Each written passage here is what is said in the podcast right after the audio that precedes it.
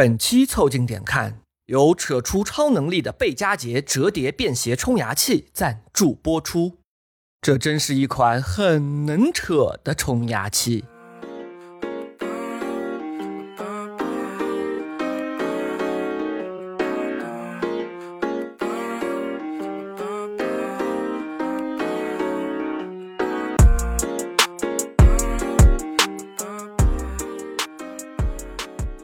凑近点看，屁事没干。这是宇宙模特公司的三个小兄弟为你带来的一个笑摸鱼、寻找观点的都市生活观察播客。我是李挺，一个擅长临场发挥的胖子。我是包江浩，一个扯起来没边儿的年轻人。我是江科，比较喜欢吃扯面。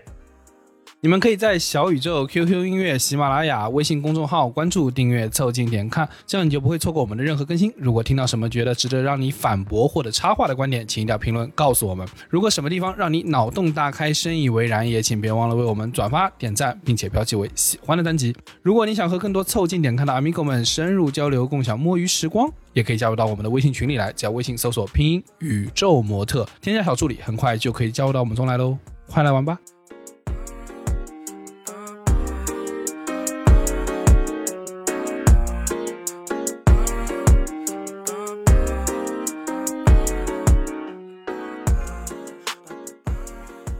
包家好，你知道那个前两天我们 澳洲的老同学回杭州了，很久没见了嘛，然后一起约着吃饭，在那个杭州这边，就发现啊，两个人啊已经走上了不同的赛道，在各自的路上呢已经走了很远了，嗯，然后有种你也不知道我生活怎么样，我也不知道你生活怎么样，但我就想探究一下你生活过得如不如意，最好是不如我。较上劲，较上劲。这不是经典桥段吗？对吧？老同学很久没见，啊这是一场没有硝烟的战争哈。啊，对，双方在相互的这个报菜名的过程当中，先报不出来的那一方就会输掉这场冲锋。就是因为两个人啊是熟悉又陌生，对啊，以前的很熟悉，所有的对对方的脾性啊都了解，对不对？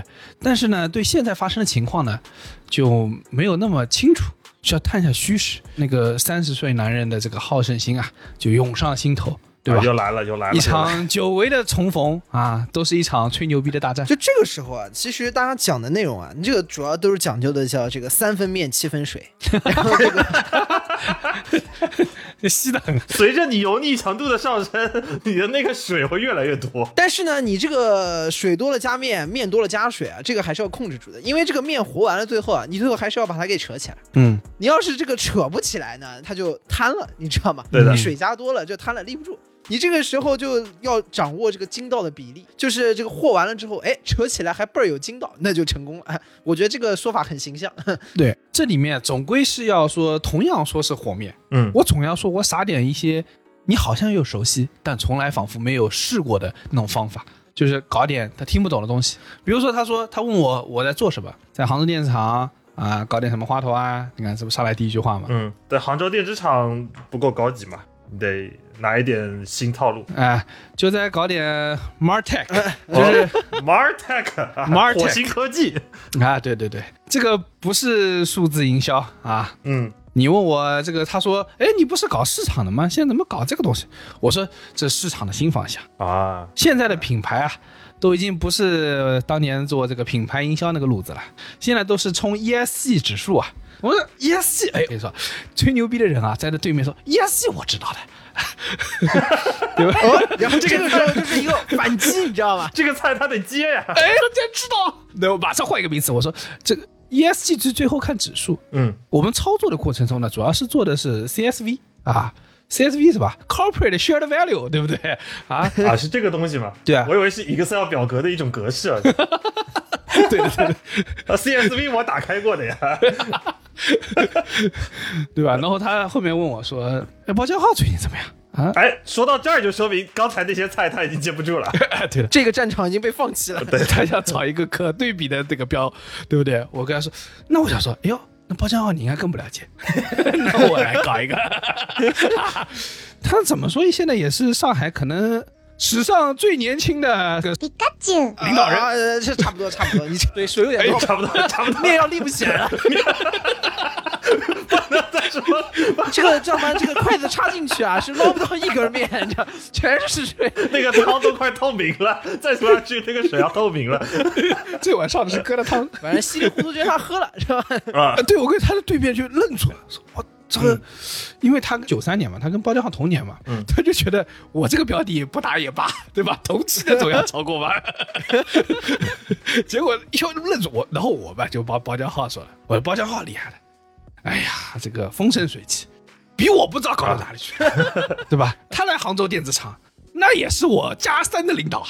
他说：“哦哟，这厉害、啊！他们这个做金融的不一样，哎呀，跟我们这种，然后还要给他一些真诚，你知道吧？啊就是如果你全是这个铺出去的东西呢，他会觉得你在瞎吹牛逼。你要跟他说，嗯我们这个电子厂呢做的也是辛苦，你知道吧？这个工资啊，你看看这么多，看看是比你多啊，其实没有比你多。这个三分之一的工钱是给你上班的，三分之一的工钱是给你处理这个内部无数的卡点和人事的这个关系的，还有三分之一啊是精神损失费啊。对啊这公司里就是糟心事一堆啊。你以为这个钱好赚，都是辛苦钱。他说：“哎呦呦，那你也不容易的。他给你吹了什么？”他没吹啊，他他被我每句话都噎回去了。你从刚才听就是节节败退啊，真是就是节节不符合他的败退啊。风格，不符合他的风格。他来之前肯定是想好技战术打法了，但可能就是那种就一开球以后就再也没有拿到过球的了。他呢，亏在什么呢？亏在我们在澳洲的时候还是吃过几顿饭、啊，嗯我大概已经摸清楚他的路数。呃，上来呢，一般就会问你最近怎么样，工作有没有什么进展，对吧？嗯赚了多少钱？嗯哎，一旦听到赚多少钱，他说，哎呀，我呢哎现在刚刚就到这个新的岗位。反击从现在开始也始就，稍微多赚了一点点吧，你知道吧？所以这次我学会了啊！你是要说后面那个你多赚了一点？不，我赚的比你多，我就是累。对，直接给了一个顶格的价格，对吧？那个价格可能也不是你真实的收入吧，是当时 HR 给你画的饼吧？他都困惑了。HR 给你画的饼（括弧三年之后实现）（括弧再乘以一点五倍）（括弧再用语言的表达再放大两倍）之后的情况。对对，你要展现出一种什么呢？因为他所有的一切的攻击，你虽然知道大概的路数，但他到底怎么去问你，怎么与你这个吹牛逼，在什么地方他能接得住？比如 ESG，他突然就接住了，对不对？嗯，还是会让人要有一些临场反应能力。只能说，最终要感叹出一种我们对人生的无奈，但这个无奈是来自临场。对，就是我们不得不面对有些场景，去跟别人吹一些牛逼，跟别人扯一些有的没的。其实不吹也是可以，对但是你耐不住有这样的对手嘛？你就是忍不住。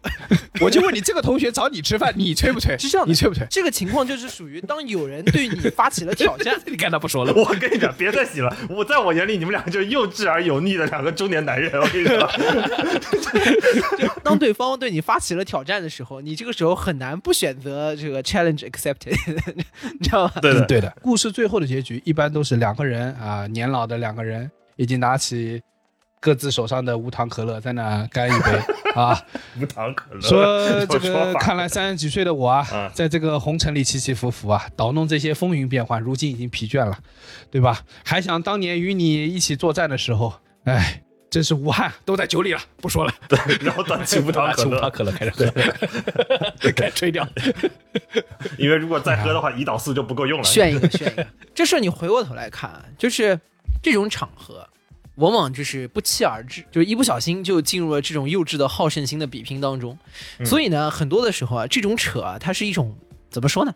艺术 也。对，表演艺术，人生绝大部分的时间啊，你都是现场直播的啊，没法倒带和读档。对所以每次这个要去做的时候，即使你做再多的心理建设和准备，各种场合都是当时当地的现场直播。嗯，人生没有彩排的嘛，面临的那个场景里，你需要去做那个恰当的即兴表演，这是我们人生的一个终极对，大课题。这种现场直播最大的难点就是什么？就是想想那些突然发生的 small talk，我觉得是最多出现这种需要即兴表演的时刻。啊，你刚才讲的那种场景啊，就是一个完整的大戏，嗯，对吧？就是我们差不多要去看那个一个半小时到两个小时的这种，就对，是毕竟他是先约我的，我知道他要发生什么事情了。起承转合，你知道起承转合这个每一幕都得准备好啊。嗯然后你说这种 small talk 呢，就是两个人哎突然比如说什么电梯间遇上了，这种属于什么？这种属于小品，对啊，对，sketch 一个即兴，对一个即兴即兴小品啊。嗯这个时候突然大家就要进入角色，嗯虽然不长，但是也挺难的。这时候都有一个普遍特点，就两个人呢，认识是认识的，见过没见过的，但是呢，没有什么充分的交集。对彼此就是身份证之交，我知道你叫什么，仅此而已。原因是什么呢？就是你们俩要完全不认识啊，大家各自站那玩手机就行。嗯重点是你们俩可能还一起开过几次会，啊，对，或者是一起在一个什么项目组里面出现过，也就这么点交情。再不济可能相互还发过几封邮件。但是呢，说实话，除此以外呢，你跟他是真的不熟。这个时候呢，你们俩好像也不能在那儿就是完全相互当不认识。就不能让话掉在地上。对的，我觉得这种，尤其是你刚才说到电梯间这种感觉，就非常的明显。因为电梯门合上的那一瞬间啊，戏台的大幕就打开了。对的。你们俩站在舞台的中间，灯也打在你的脸上，这个时候你不能不说话吧？这时候你看看我，我看看你，然后你们都觉得要说点什么，然后抬头一看，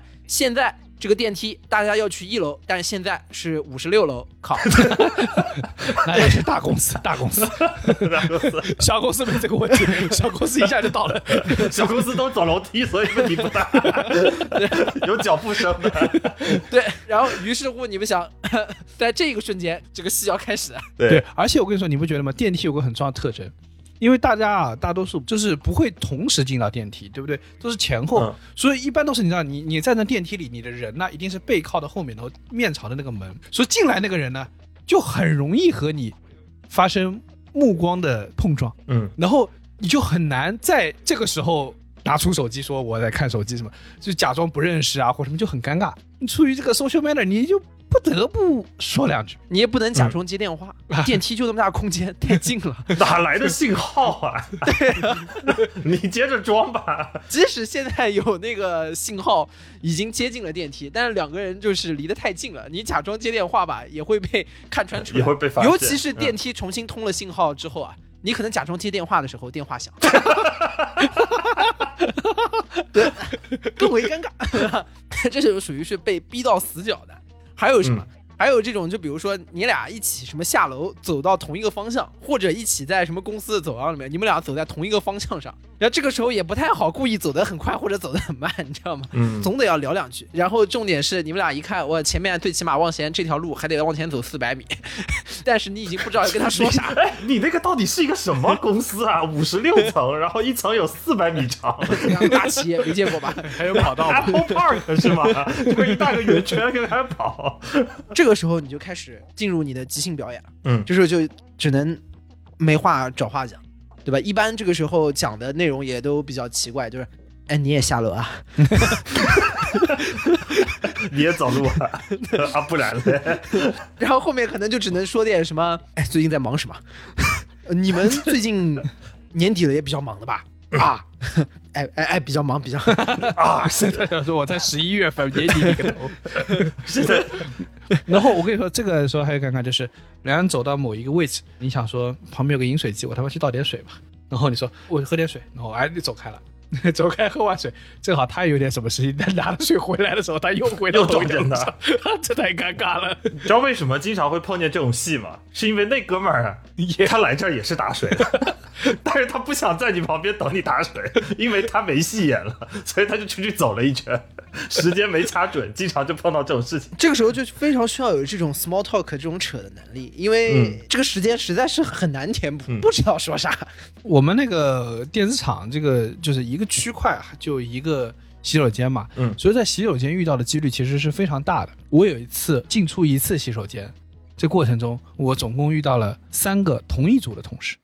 我进去的时候说：“哟，丽亚，瘦了吧？”我说：“哎，没有没有，最近还胖胖，看起来瘦，看起来瘦。”进去，然后出来 碰到他们组的女同事说：“哟，丽亚，瘦了吧？”我说：“啊。”对，哎，你们都说我瘦了，哈，可能有点吧，可能有啊，点。对对，上完厕所了吧？那可可不就瘦了吗？然后走到那个厕所的那个门口出来，然后碰到他们组的第三个同事，他说：“你怎么胖了？” 我瞬间这个你知道，操这个线程全爆了，你知道吗？CPU 坏掉。就是，哈这我该怎么说？呃呃，胖胖胖了，胖了，胖了，是胖了点，胖了点。这解释解释。李挺刚这个状态啊，就是属于那种就经验不丰富的小艺人，出现了尬戏的情况，就三台戏要同时演，但是拿的是三个本子，一下子反应不过来。你你你说这个情况，有一个南京的相声演员叫陈风宁，南京呢是有本地的这个南京话相声叫南京不拘啊，他的一个经典的开头，嗯就是讲这个两个老南京见面，然后相互打招呼的一个形式，就是你刚刚讲这个形式。他的这个段子有个经典开头，就是一见面他说就是，哎。苏嘞，苏嘞，哎，你看苏嘞，怎么感觉跟馊了一样？搜了，他说对方就是说拎了件衣服啊，是吗？然后呢，开玩笑哎，我说的衣服瘦了，不就是你这个场景吗？瘦了瘦了，其实没有，是胖了，衣服瘦了。好像给他们一耳光。这是一个南京话的经典开头，叫瘦了，收了，衣服收了。现在我我刚才一瞬间县城又爆了，我他妈也不知道该怎么做。但是我收了，我操，我他妈还新鲜的。但我觉得这种 small talk 的那种诙谐感，就是因为你出其不意的演了一出让对方现成爆掉了。像咱们那个电子厂，还有一个经常会出现这种 small talk 尴尬局面的，就是会议间。嗯，因为他那个会议间的会议密度之高啊，经常是上一场跟下一场是接在一起的。对对对，抢会议室嘛。所以啊，有时候啊，在这种会与会交错的时间，你进会议室的时候，你发现里头坐着一个人，哦，你明明进去了，他又不出来，但是你又不知道他是谁，这个时候就很尴尬。呃总要说点啥，你总要说的，你你没 get 到，我们电子厂就有个特质，因为会和会全是串着的。嗯不，你总得问他一下，说你不哥你谁啊、就是你是这会吗但？你不能这么问，因为经常很多会啊是你组织的。对呃讲道理，理论上你应该知道来会的人都分别有谁，但是因为大家经常线上办公，尤其是最近啊，你那你就问他一下，你是来参加我的会的吗？不不，还有呢，就是还有一些人呢，他是上一个会的，你知道吗？然后他们会拖，啊，或者是他开完会，他在里面接着做一些内容什么之类的，然后你就会有点尴尬。对这种情况经常会碰到。所以有时候你推开门，你看见他，你就不知道跟他说：“同学，我们要开会了，请你要不换一个会议室？”，还是说：“同学，我们要开会了，请你坐好。” 就是这最后一句话很难拿捏，你知道吗？你跟他说同学我们要开会了，然后他跟你回去，呃，我收到会邀了。我觉得 这干嘛 哦，巧了不是，我也刚收到，啊，对吧？然后这个时候你只能理解：“哎呦，我送了。收了，收收了，衣服收了。哎，这招好用的，我这明天要反面一下。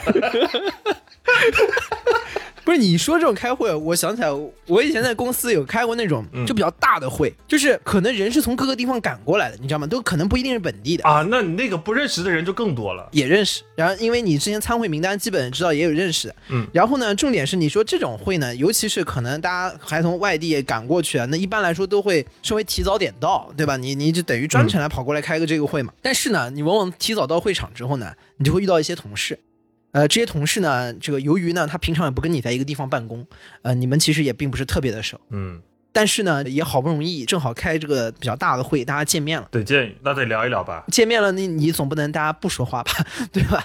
然后那那总得说点啥。小包这个戏呢，就是跟我们刚才讲的那种 small talk 的小品呢，会更长一点啊，叫做一个短剧。你这种会一般来的会比较早，他比如说一点半开会，一点十五你到了，离开会还有十五分钟，你首先先找一找自己位置在哪，一般有个什么名牌儿什么的，你才坐下来。然后完了坐下来之后，然后你看一下前后左右，哎呦，有几个其他人到了，哎，然后重点是你如果是没跟他眼神接触，你就赶快低头接着玩手机好了。然后这时候，哎呦，一不小心，叮，你俩眼神接触了，然后这个时候赶赶快哎笑笑，然后开始相互招招手。搜了搜了，然后你本来比如戏做到这儿，呃，你想差不多也就过去，然后你知道下面突然响起了警报，你发现对方站起来了，并且向你走了过来。完了，然后你心里就会想，何必呢？何必呢？为什么要多此一举呢？刚才就可以结束了。你也只好站起来，然后向他走过去，然后就是，哎，好久不见，好久不见，好久不见。做完之后，其实下面要说什么，我大脑一片空白。对面就说：“哎，包总，上次我们见是……呃，然后重点是你看到他的眼睛里面，你也意识到，其实他的脑子里面应该也是空白。啊你们俩这个时候就可能有一个人硬生生憋了一句说。从上海过来了，上海过来，上海过来。然后啊，对对对，上上上海过来，我们刚才说的那种插嘴啊，有一点就是很尴尬，说你为什么要站起来，搞得我们都尴尬。但这个时候，如果他这样话，你会从尴尬变成心怀感恩，你知道吗？对对对谢谢你起了个头，对对对，然后我们这场戏可以往下演。对，然后重点是你没问他，你就说说，呃，你呢？呃，北京过来啊？其实本质来说，不然呢？不然呢？我不从上海来，我从哪来？你不从北京来，你从去哪来？你从 base 在北京啊你？对吧？但是没办法，就就得要这么演下去。而且我跟你说，就是这种场合呢，我觉得在你们那个工作环境下更容易，对吧？哎，就是这个这个可能就算了，因为你知道吧，后面可能马上就开会了。然后呢，所以讲两句就是啊，这马上开会，开会了就回回去了。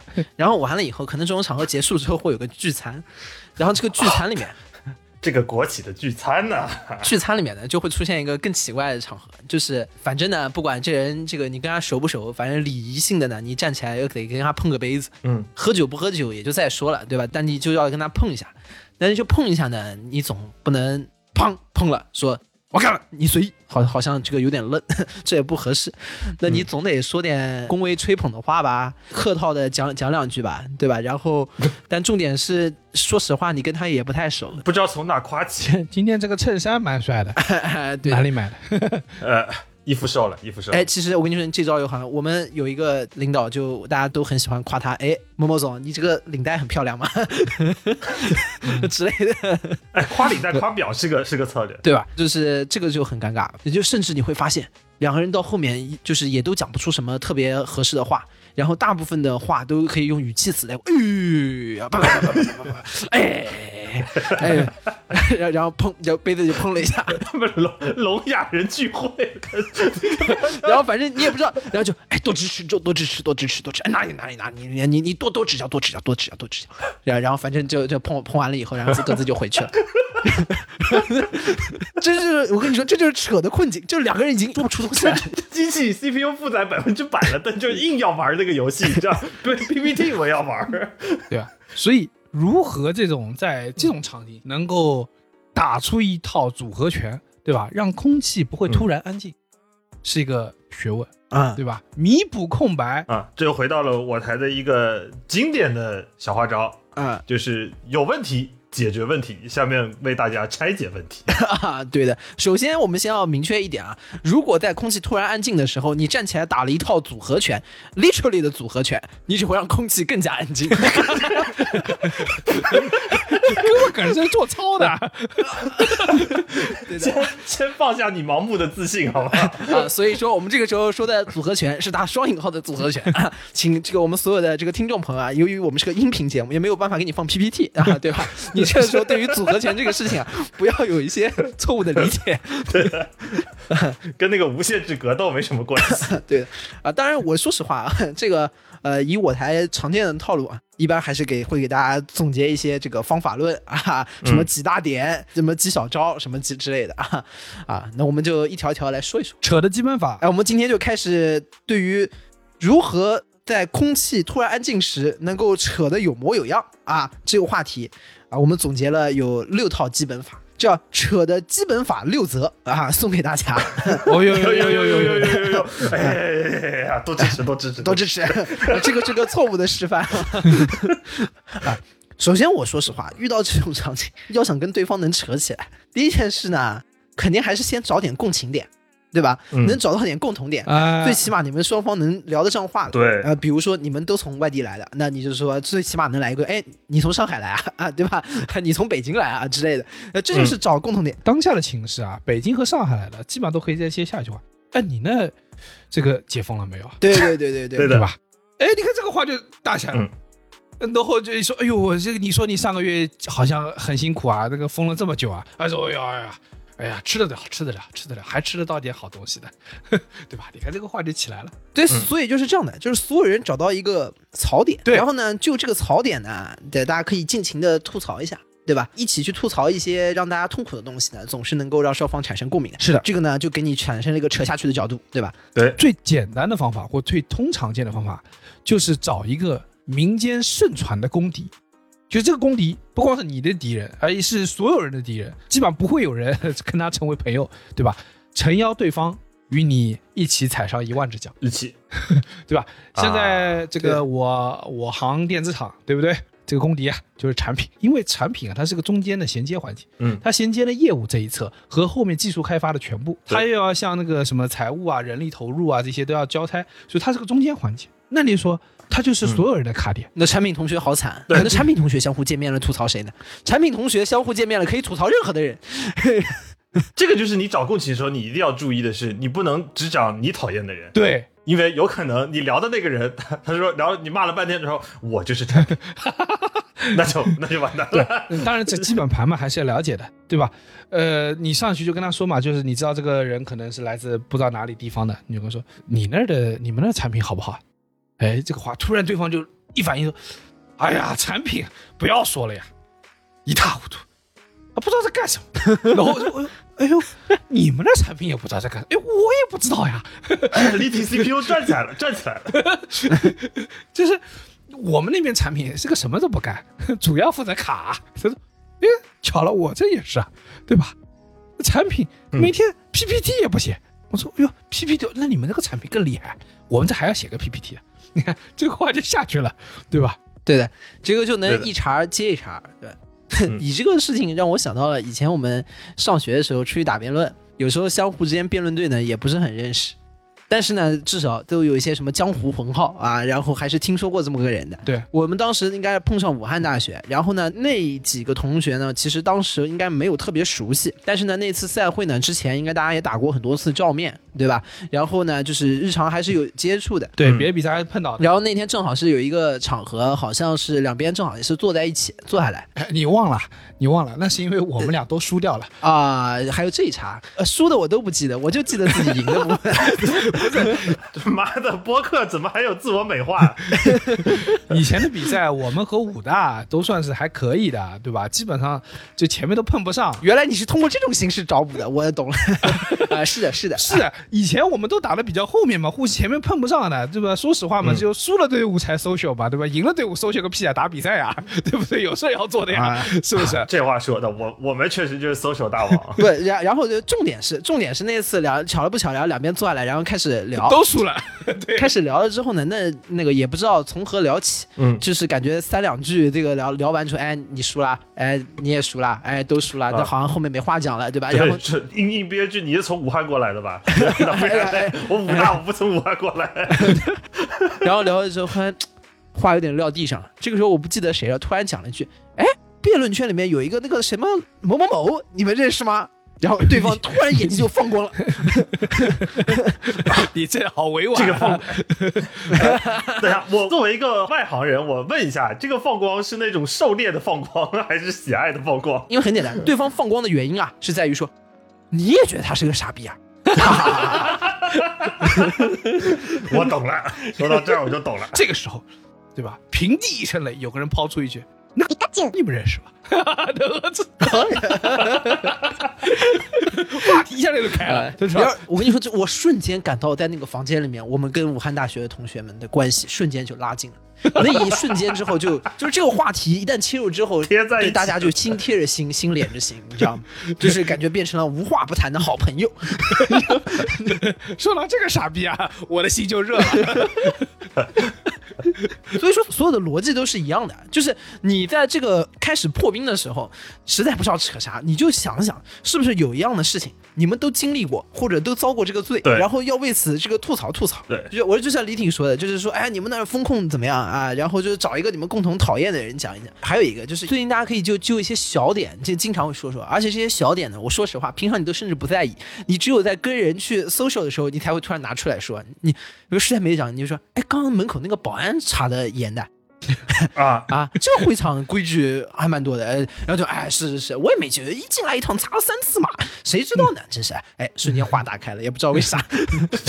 大家啊，最近啊，多多少少在这个氛围下，都还是很容易遇到像这种核酸啊，或者是保安被拦呐、等等之类的这些出入啊情况，之类的。所以这个是共通的，一定会在所有人身上都容易发生的，对吧？嗯，而且也是一个怎么讲？就像刚才说的，如果你们两个互相之间没有一个共同的敌人，这就是一些共同的麻烦。而且这些麻烦呢，正的说、反着说都是可以说的。对，有时候你也可以说，哎呀，我刚才进来完全没有人查我哎。然后过两哎天，对 然后这时候你会看见你那个朋友聊得挺好的，突然捏着鼻子离你远远的，这 最好也不要。所以呢，这是就是第一个破冰方式啊，大家这个找好切入角度。那第二呢，就是你找到了这个合适的切入角度之后呢，你总要有一个展开的方法或者展开的画面，对的展开的技术。嗯那这就要说到我们的基本法当中的第二条，就在你讲的时候啊，永远要保持坚信，永远要扯得理直气壮，这个才能会达到最佳的效果。嗯所以说，我们的发现啊，不管是 small talk 也好，还是我们所谓的这个长达两个小时的这个闲扯大剧也好，它当中有一条，你要想这句话讲的有效果，必须要掷地有声。这是我们之前讲过的，戏为什么称之为好戏？因为演员他始终保持着信念感。对，对对，他必须要有信念。你必须得自己先信。在这种场合里面，你说一些非常细枝末节的，或者说一些非常理性客观的话，很多的时候实际上会让你聊不下去的，对吧？嗯比如说你在跟对方捅杯子的时候，就哎呀啊阿挺啊，你这个年轻有为啊，我跟你说，你就是我们这个事业部在这你这个年龄段绝对是最优秀的一批年轻人啊，在未来我跟你说，以后整个电子厂的未来。肯定是要靠你们的。如果你在这个时候说的非常客观，你说李挺啊，我们在这个园区里面啊，一共有这个你同样的岗位有三百个人，你呢相对来说呢，大概能排在在 大概一百四十名左右，啊，一百四十名左右啊，差不多来说还是这个在平均线啊是以上的，还是不错的啊。然后呢，你看呢那些老东西呢，迟早都要被优化掉，优化掉之后呢，就要看你们干了，你们干的不好呢，后面就把你们也优化掉，哎，就这种就聊不下去。呃，就回到你不会说就不要说话，学别人说话。但是重点是，你就前面讲那个画面，不管怎么样，你要说的理直气壮，就是真的，好对吧？啊，哎，为什么有些产品还是会想买？我觉得啊，这个就跟这个点是一样的，就闲扯或扯这个事情啊，最关键的一个事情就是你要坚信，你给别人一个信念感。我那天还在跟包厢浩说，我说，你想想看，早年那个联想的广告词叫什么？人类没了联想，嗯，世界会怎么样？听起来很有创意，但你知道这个力道是不足的。提出了个问句，对他这个问句，他提出了个哦对的问句，对的嗯，他没有是一个像一个口号或者是一个断论，你知道吗？他要的是引你深思，但重点是啊，很可惜大，多数人不太往下，对的，我们大部分的人类就是不太想往下想，而大多数人可能想一想，好像嗯。或者是说，我想一想，我本人就没有联想，似乎也还行。苹果也挺像，思维到此为止。对的，对，相比之下，你像那些成功的广告词，一定是非常坚信。我举个例子，比如说，你本来就很美，对。有你看这个就很好，哎，非常坚定，你本来就很美，哦是吗对不对？啊你本来就很来就很。美吗？啊，对而且有一些呢，像我说一句，大家肯定都知道，就是送礼就送脑白金。也不问为什么啊，也不问为什么，不知道什么节，不重要 反正送礼就要送啊脑白金。对就你会发现啊，像小包说的，你不要用疑问句，你不要用思考，你直接给他下结论。甚至你在里面不要说的这个特别客观，你说脑白金是最好的送礼选择之一都不行，都不行，你这你但这是绝对不行广告。法又不让你写最好，那怎么办？直接告诉你土都，送礼就送脑白金，好不好？给你加个代办，加一个代办，包括有一些时候我们刷微博前以前经常会刷到的啊，开局就送屠龙宝刀，是兄弟就直接过来砍我。你你刷微博刷好好的，我跟那看看小狗在那喵喵叫，是不？我我跟那看小狗喵喵叫什么？我跟那看沙雕新闻，小狗突然喵喵叫，突然一下子跳出来一个大老爷们儿，是兄弟吗？直接过来砍我，你一下子就慌了，你知道吗？首先我跟你是兄弟吗？为什么我要砍你？你瞬间就被他吸引了。嗯，就在这种时候，有人抛出这种话的时候，你很难不跟他聊下去，你知道吗？对的就像你看到是兄弟就来砍我，你很难不去砍他。而且他连你的工具的问题都解决了，开局就送屠龙宝刀，还有什么顾虑呢？你看啊，这种扯这种就是不着边的天，但是呢，有时候呢，在我们这个历史上发现它也有作用。你们看有没有听过那个？嗯，小时候我们不是学过那个美国的那个独立宣言嘛？这个美国的独立宣言啊，我从小就觉得非常牛逼啊！为什么呢？就是因为它的开头啊，给你一种坚定的信念感。不可置疑。对，不可置疑，以至于他到底讲了什么屁话，你都忘记了，就觉得是对的。他说，开头是我们认为以下这些真理是不证自明的：人人生而平等，造物主赋予他们若干不可剥夺的权利，其中包括生命权、自由权、追求幸福的权利。为了保障这些权利，人们才在他们之间建立政府，而政府行使正当之权利。你看这句话对，重点就在前面最开头那个。我们认为以下真理不正自明。而且他完美的把刚才我们讲的两个重要的点都串上了。第一个是他非常的坚定，非常的 确信；第二点是不证自明，它的英文叫做 self evidence，自己去证。证完了以后，咱俩就共情了，好不好？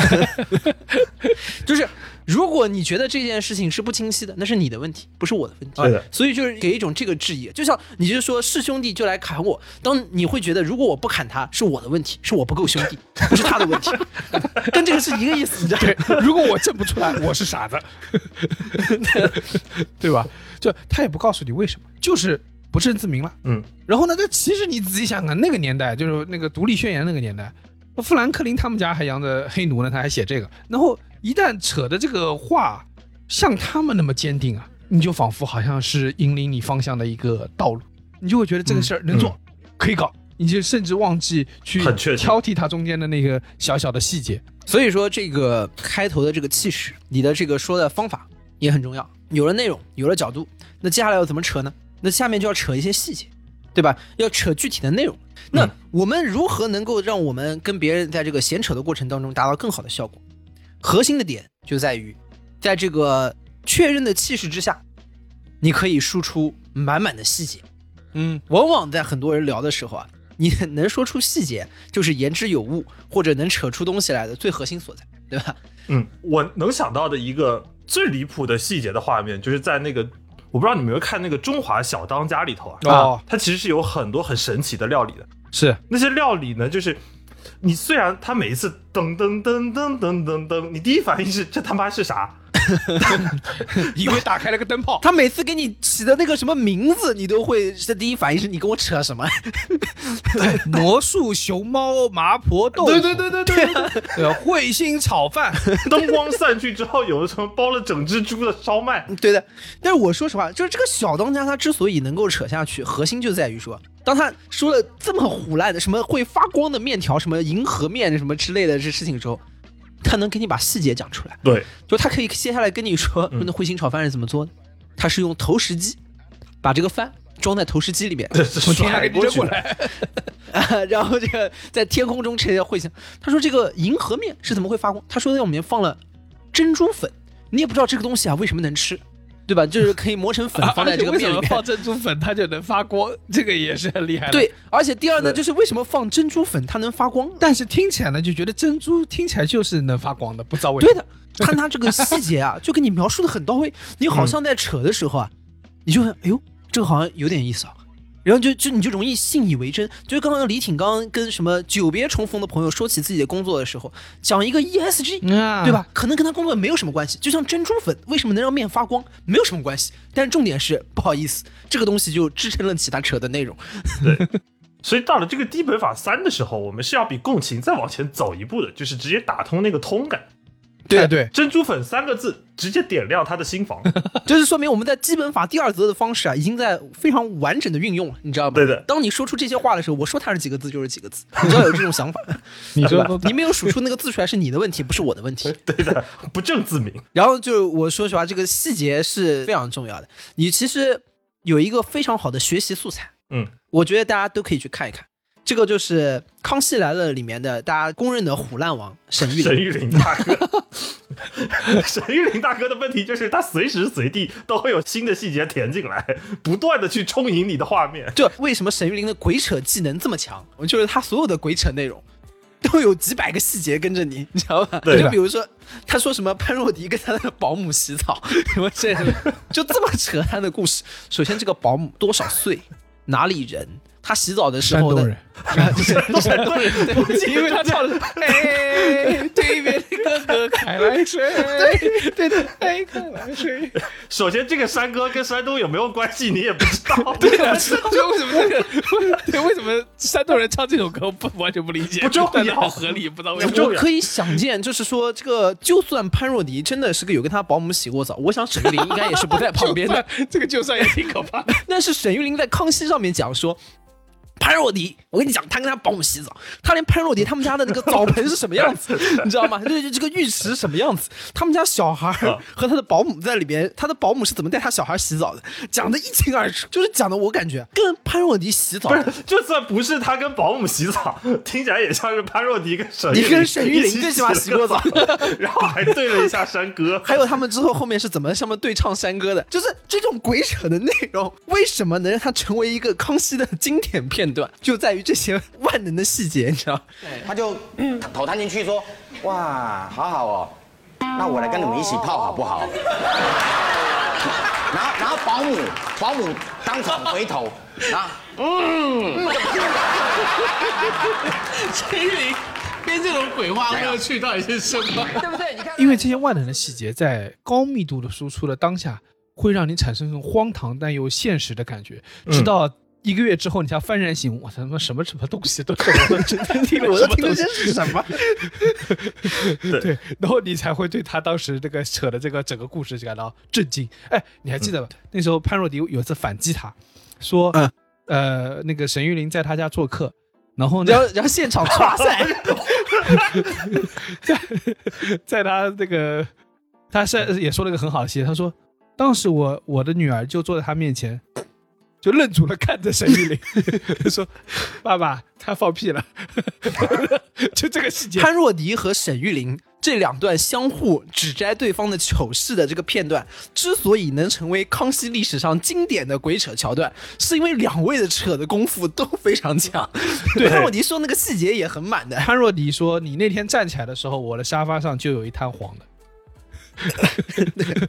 就有一套，我不知道是什么东西。然后，然后重点是沈玉琳还能接下去啊，对，这个才是把这一段这个作品在新的高峰的原因，就是那三个他说那个不是啦，那个怎么会是？你瞎说！我中午吃的咖喱屁股上沾到了，然后说他说，但是那个黄色的还沾点血。他说不，那是吃了红咖喱啦，红咖喱。这什么都能圆上，我跟你说。哎，你就想这种扯的细节，就好像是我们这一期的金主爸爸贝佳杰，他们有一款产品就是扯的理直气壮的。嗯，好、呃不好意思剧透了我们这边先 hold 住不表啊，我们还是留到后面再说，留到后面这个完整呈现。对的，这个才讲了三条，还有另外三则啊，对吧？然后我们到第四则，其实刚才已经有开始运用到这个技术了，就是你要用细节填满你扯的内容。但是就像我们讲多了，面多了加水，水多了加面啊。对的，你这个东西还是要用发面的这个思路来去做每个人的那个细节有限啊，大家的啊。对的，表演的素材也有限，那这个时候怎么办呢？对，这个时候呢，我们扯呢就讲究一个源于生活但高于生活。嗯，所以呢，在这个里面就要虚实结合。你要为了现场这个直播的过程里面，要去能够适当的加入一些创作性的内容进行调整。要准备几套扯闲天的理论，对吧？嗯我跟你说啊，这个专门用来这个扯闲天的理论，我觉得特别厉害的就是星座。哎，对，星座是一个非常好用的，From nowhere，你只要有出生的日期，我就能跟你聊，对，对吧？啊，最简单见面，对吧？说，哎，江克，你什么星座啊？水瓶的呀，哎，你比如说，我猜猜看啊呃，呃包家浩，你猜猜看，江科这个性格什么星座？那包家浩就有兴致了，哎，就是你很多的个性就出现了嘛，你一开始就开始分析了嘛，就开始有交谈了嘛。开始剖析这个人你，看他现在有点紧张，有社恐的星座啊，那应该是水象、土象还是什么火象？听起来感觉像土象。哎，我跟你说，李挺刚才这个状态就很像是我们这种直男，有时候啊，在有一些局里，让你听到旁边两个人在那边聊星座，拿的是你做靶子，你在局中又在局之外，这时候你根本不知道怎么接的一个不知道状态，在说什么。不知道在说什么，就是那这个时候，就是你怕冷场，你也得问啊，说，哎，对啊，这个李挺这种应该是摩羯座吧？啊，对啊，最尴尬点，我摸着良心说，我的切身体验就是，当大家呜噜噜噜噜说了一大一大串之后，你也很久没有说话了，但你觉得你要参与一下，然后你就反过来问说，哎，李挺，那你是什么星座啊？对方告诉你说，随便说一个什么白羊座，然后你哦啊白羊，CPU 彻底断线，好，不知道要说说什么了，你知道？这时候还是有厉害的人，比如说，你看，像你刚刚说我什么星座，你说刚好猜的就是摩羯座，猜中了，这一，哎，说我准吧？你看，你看，我说他就是摩羯座吧？有我这是哪个非常典型的摩羯。说猜错了，我那时候觉得，哎，正常我们那个平时聊天的逻辑，或平时这个闲扯的逻辑，就是，哎，聊错了，那你不是完蛋了吗？不，他说，哦，那你肯定上升是个什么星座？还有月亮是个什么星座吧？我一直怀疑那些什么水星、月亮上升，就是给那些星象学家猜错用的 Plan B，你知道吗？对的，这这就叫一个虚实结合。对你这个时候只有在往虚的延展，对吧？才能有更多的这个相关的这块内容出来。啊，而且我刚才觉得呀，就是还是很重要的一点，不要在自己不熟悉的方段里头瞎虚实结合，你你很容易结一半卡壳。你像最近特别火的那个十六型人格啊你像水瓶座、摩羯座、高低，它好歹还是中文字嘛，对吧？这三个字儿你总是认得的，稍微还是有一点价值框架的。但有时候突然冒出来一个人说我是什么 INTJ，呃，我是 ENTJ，我是 ENTJ。哦，哦，好，包厢号你也是吧？我是 G O O D good，我是 YYDS，我是 GOAT，你是只羊，我是 FBI，举起手来。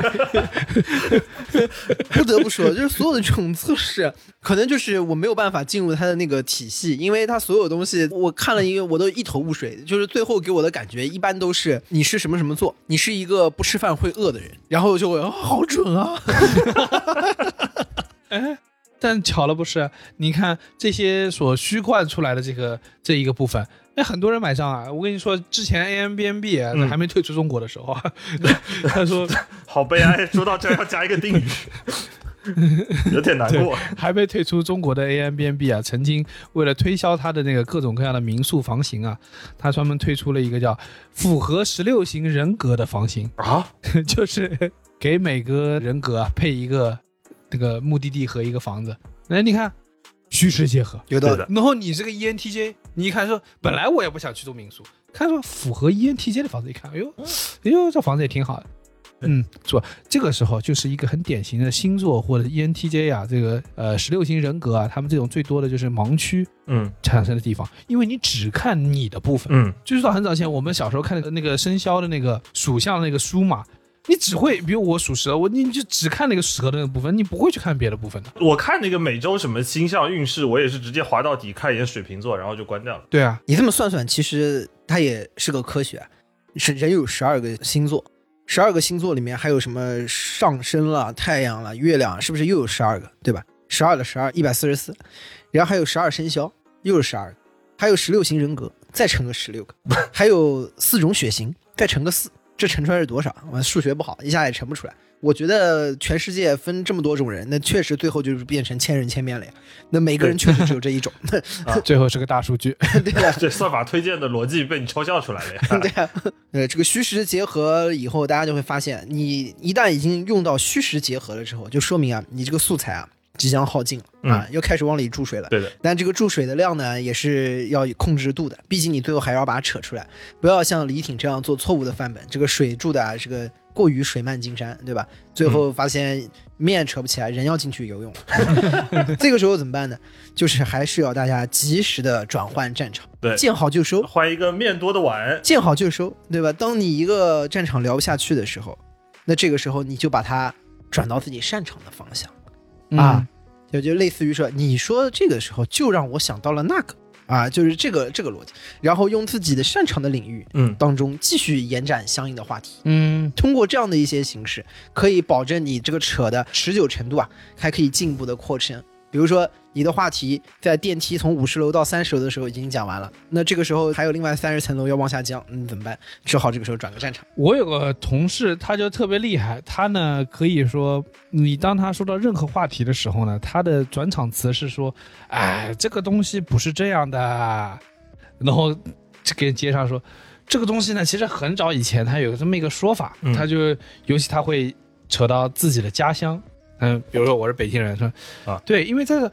哎，这个东西不是这样的。这个东西呢，很早时候有个说法，在我们北京呢，这个东西叫做一种戏法，啊、怎么怎么样跟你讲，然后就是，哟，你看北京历史感，对吧？一个新的他熟悉的话语，他就可以把你这个画面重新展开来，然后你就在在当时就愣住了，哦，好有道理，我从来没听过这个啊，北京原来是这样的啊，对，那就会被镇住。我跟你说，就是这个时候呢，你转过去镇住对方倒是其次的，但核心就是赶快脱离你刚刚那个不擅长的话题，倒是比较重要的。对，其实有的时候你转到什么地方去，反而倒没有那么这个重要。但是终结上一个可能，比如说你刚刚在聊星座，这个星座实在是聊不下去了。这个咱们如果有条件的话，尽量还是聊点别的吧，要不然嗯对方会觉得你这个人嗯确实是嗯比较无聊。在这个时候转是它当中的核心。我举个例子，比如你在聊什么俄乌战争，讲着讲着。你也发现啊，讲到后面说近一个月，你其实也不太关注最近那也也没什么事儿了。对，或者再聊下去跌位就中。再聊下去，对吧？就马上就要变成铁血军迷了，对吧？这个感觉好像也也也有点吓人。那这个时候你实在不行，你就在说，哎，你说到这个俄乌战争啊，就让我想到了一个 NBA 球星，啊，那个阿泰斯特，你听过吗？啊，有关系吗？不一定有关系，但是反正你就转过去，嗯但其实也可以有关系。呃，这个阿泰斯特他后来改名啊，叫这个世界和平啊，World Peace 啊。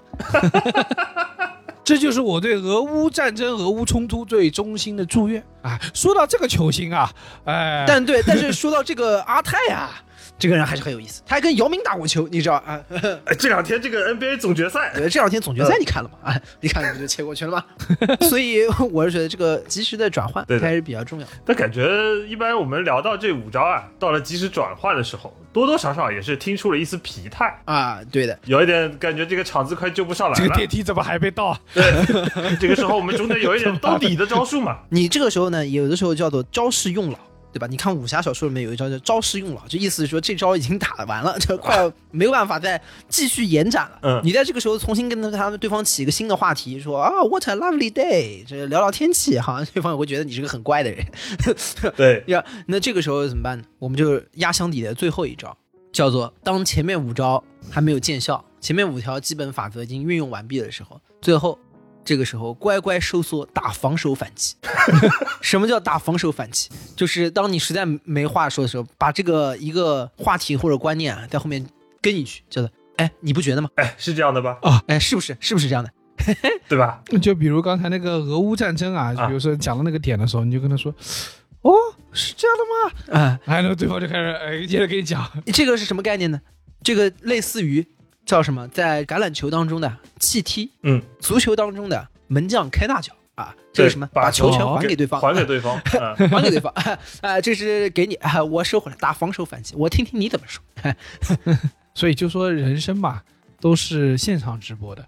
你说实话，你要很多时候都要是你能够准备好的这种事情是极少数的。嗯就是你想想看，你们能不能准备好的 presentation，你能能准备好的报告，你能准备好的沟通，其实是生活中的少数，更多的时候还是要临场去即兴的表演。对我们做的其实就在谨慎的。这个我们不多的时间里面去疯狂的练习、反复的练习，以至于在直播灯亮起的时候，你站在别人面前啊，是不会畏首畏尾的。嗯，我们其实想想，我们生活中能够被准备的那个表达，能够被准备的那种就是展现，其实那个时间是很有限的。对，我们也不是一个专门去演讲者，我们也不是专门的一个电视主持人，我们没有那么多时间去准备每一次聊天，所以更多的时候我们是需要去应付他们。嗯，但是事实上又要知道，没有人其实能拆穿，或者没有人能够解开一个精心准备的闲扯，因为它没有那么重要，但是有些时候又有些道理，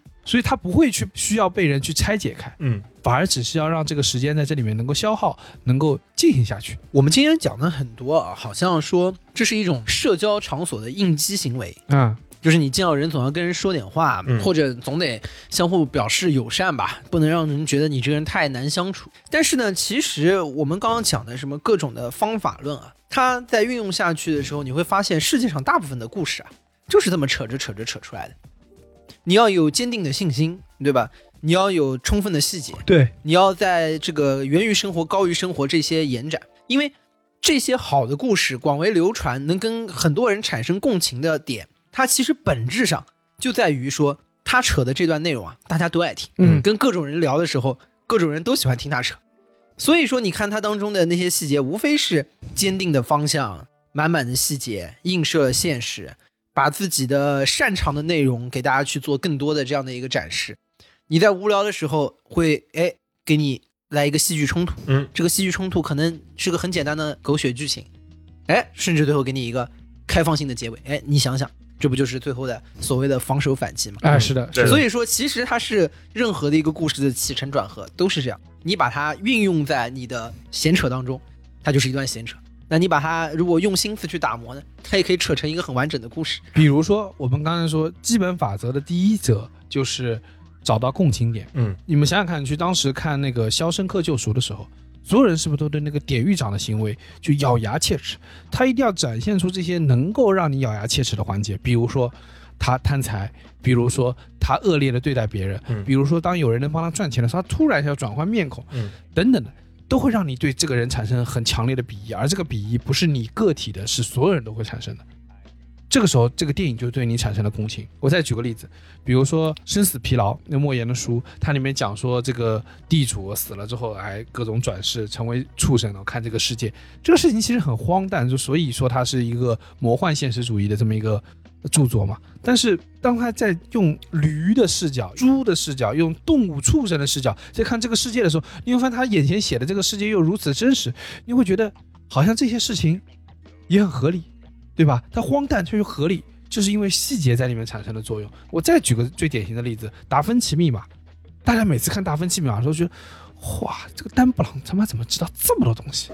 但你们大家想过没有？可能丹布朗知道就这个，你跟他聊 NBA，他可能也聊不出个屁来，对对吧？你突然跟他说聊星座，他也不行，对不对？但是你要跟他聊什么符号学，聊这些有的没的，哎嗯，他很擅长。他的书里面，因为他花了很长时间去准备，他花了很长时间去研究这些东西，所以他能在他的书里展现出那个你没有见过的世界，你没有见过的画面，你没有见过的那些信息，让你感受到我被他吸引了，嗯丰富的信息量进入到你的脑子里。对啊，就比如说《全游》，它当中的全书当中的几个高潮之一，就是那个血色婚礼，嗯，为什么给你那么大的一个冲击？对我觉得核心的冲击也符合我们今天扯的好的很多的原则，或者是我们很多的这个逻辑。嗯，哎你说这个点我就很好奇，你想《血色婚礼》这么有名，但是另外一方面，你想《小时代》对吧？郭敬明拍的，每一集的大概中间位置吧，都是一场大撕逼，都是一个巨大的狗血剧情。但是为什么大家会觉得那个？首先，第一，《小时代》的撕逼，为什么你会觉得不那个呢？哎，对啊，哎，首先第一，它就不符合我们当中的第一条，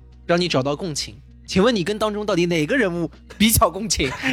都跟你没啥关系。，对他的共情度很低。郭敬明这个虽然也是一代的青春文学啊，写了那么多的，他当中的细节主要堆砌了很多当时觉得很厉害的奢侈品牌，对吧？啊，其实就是你扯东西啊，人家不愿意听，无非是就是说你说的东西比较的空泛虚浮，就是跟你聊天可能也就有的时候聊不下去。嗯就我就是在这个内容上一样的，就是《小时代》为什么和你要说跟《权力游戏》都是影视作品，为什么一个？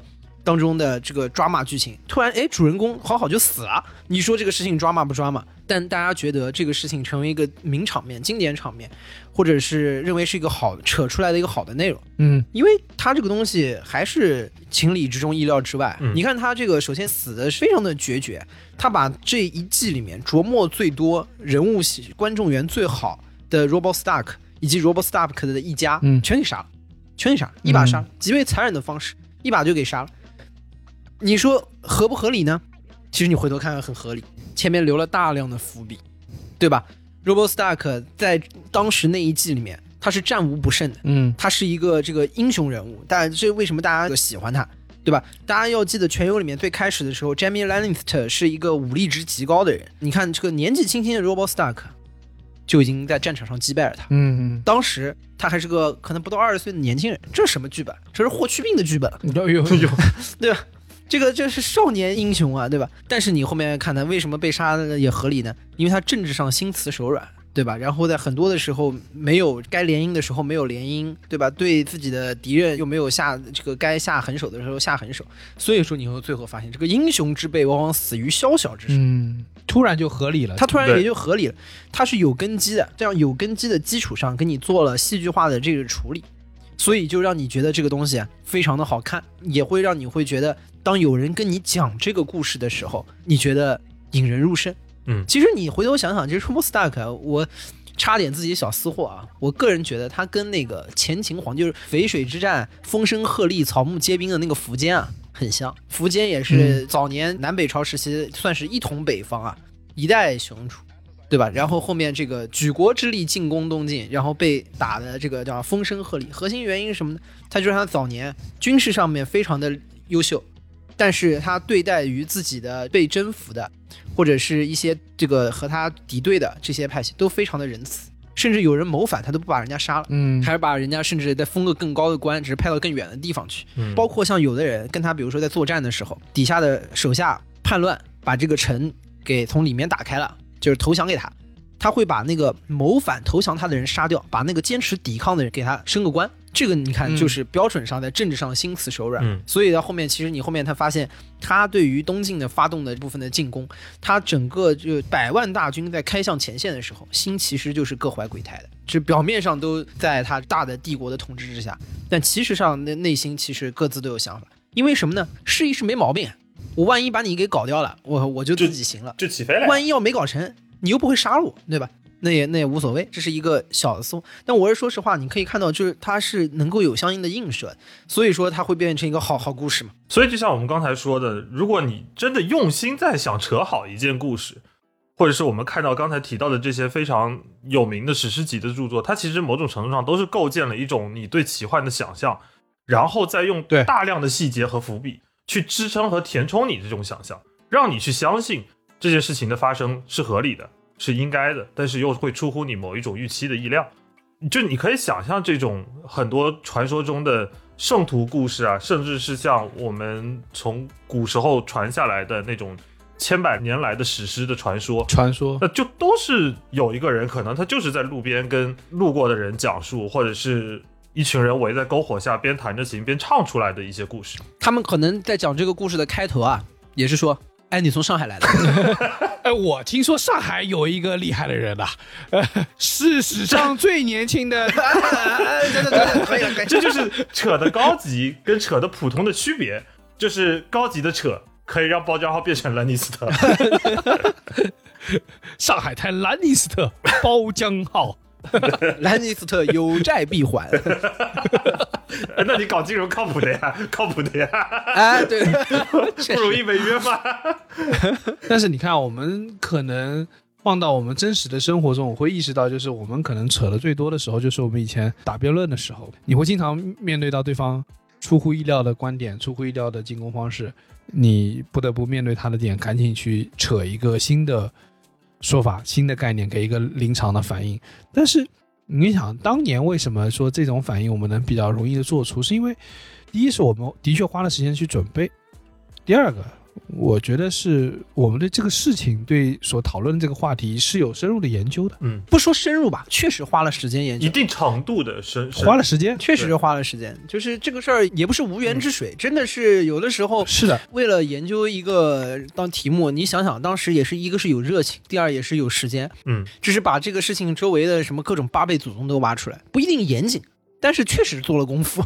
对，所以我就说，你没有想过吗？既然我们人生是没有彩排的，人生处处都是那种现场直播，那其实我们是需要花时间去做一些准备的。我们在有时间、有机会让你做准备的时候，你要更多的去努力，要珍惜这些时刻，因为更多的时间，生活是会把你摆到舞台上，让你直接面对所有的观众。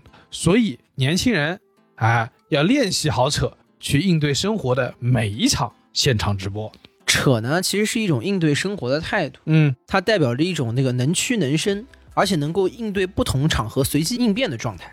其实呢，我觉得对于生活中很多能够提高生活品质的必备品啊，它的一个核心的要求就是它要具备张弛的能力。嗯啊，我举个例子，比如说我们经常用这个水牙线清洁牙缝，或者是清新口气，尤其是这个当代人当中有大量的人，我看都去戴牙箍了。现在我感觉不戴个牙箍好像都不好意思跟人说话，对吧？啊对，吃饭前就就是搜秀基本礼仪，我哎，我先摘一下牙套。嗯，对对对、啊对。然后你看这种呢，其实它是日常要用这个水牙线了。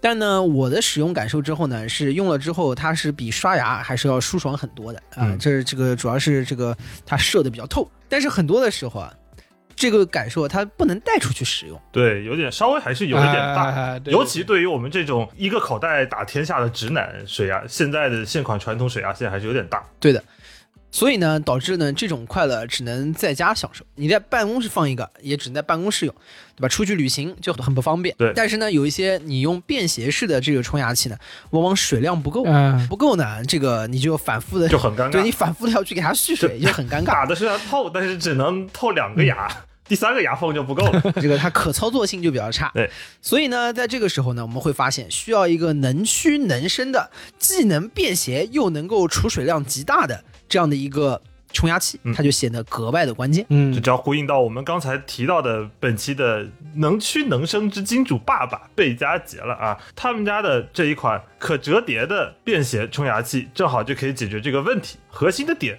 就在于你拿着这个变压器，你可以肆无忌惮的扯开。哎，就是它的这个水箱啊，其实是可以收缩的啊。当你要使用的时候呢，你只要一把把它给扯下来就好用了。对，这次我们这期节目的金主爸爸贝佳杰，它的折叠便携冲牙器是一款非常能扯的冲牙器。怎么说呢？它身体很小，就这个器械本身很小，嗯，但是呢，它能随身携带，又可以具备很大的容量。另外呢，包装里呢含有一个漱口水吸吸球，可以加入搭配贝佳杰专研的浓缩漱口精华，这两者加在一起之后呢，更加抗菌，也更加抗氧化，在洁齿的同时，同样还能保持我们的口腔的清香。超能扯就是这一款便携冲牙器的。核心能力，而且它是用硅胶的折叠水箱，就是这种水箱呢，它不怕摔，也不怕脏，甚至你用高温清洗它也没什么问题，所以它是非常非常干净的一款便携的冲牙器。那聊到这儿呢，就隆重推出本期的专属福利啊！从现在，嗯，你听到这一期节目开始，直到六月二十日，上天猫搜索“贝佳杰旗舰店”，向客服报暗号“凑近点看”，就可以拿到我们为大家准备的专属优惠。点击评论区的链接，也可以直达优惠券的通道哦。原价三百九十九元的这款非常能扯的折叠便携冲牙器，在券后的价格只要两百八十九，还赠送价值七十九点八元的漱口精华一盒。那么呢，按照惯例，听到本期节目呢，除了我们之前的优惠券以外呢，另外还一定会有其他的特别福利。所有人当中，只要关注了 High Perfect 贝佳杰官方公众号，并回复关键词“凑近点看”，即可参与到冲牙器的抽奖啊！大家有可能有机会去抽中一台冲牙器，那就快点去抽吧。然后我也一直在用这个贝佳杰的折叠便携的冲牙器啊，它其实我觉得它用起来一个最大的感受就是，本来你觉得呃，如果是一个便携的这么一个能扯的这么一个水箱，那它会不会呃冲力不够啊，或者是说它没有那么来劲儿啊，是不是？哎，我的实话说，我的感受是它的冲劲还是非常强的，它能很明显的就是让我感受到我的口腔、我的牙齿的缝之间能够被它清洁干净，这就能让我感受到跟以前用刷牙、用电动牙刷之间有一个本质和质的飞跃的，对吧？然后对，然后想到这个东西，我们现在不光是说能把它放在家里，以前最麻烦就是担心这个事儿，而现在它能带出去，嗯，对吧？当我们出差旅行的时候，能够把这个东西带出去之后，保持自己日常的口腔清洁以及口腔的清新，那这个事情我觉得还是非常符合现在我们所有年轻人的需要的。既然你想好好扯啊，大前提就是你要有愉悦的口气啊，先让听众愿意听你扯。既然要好好扯，那就先从拥有一个能扯的冲牙器开始吧。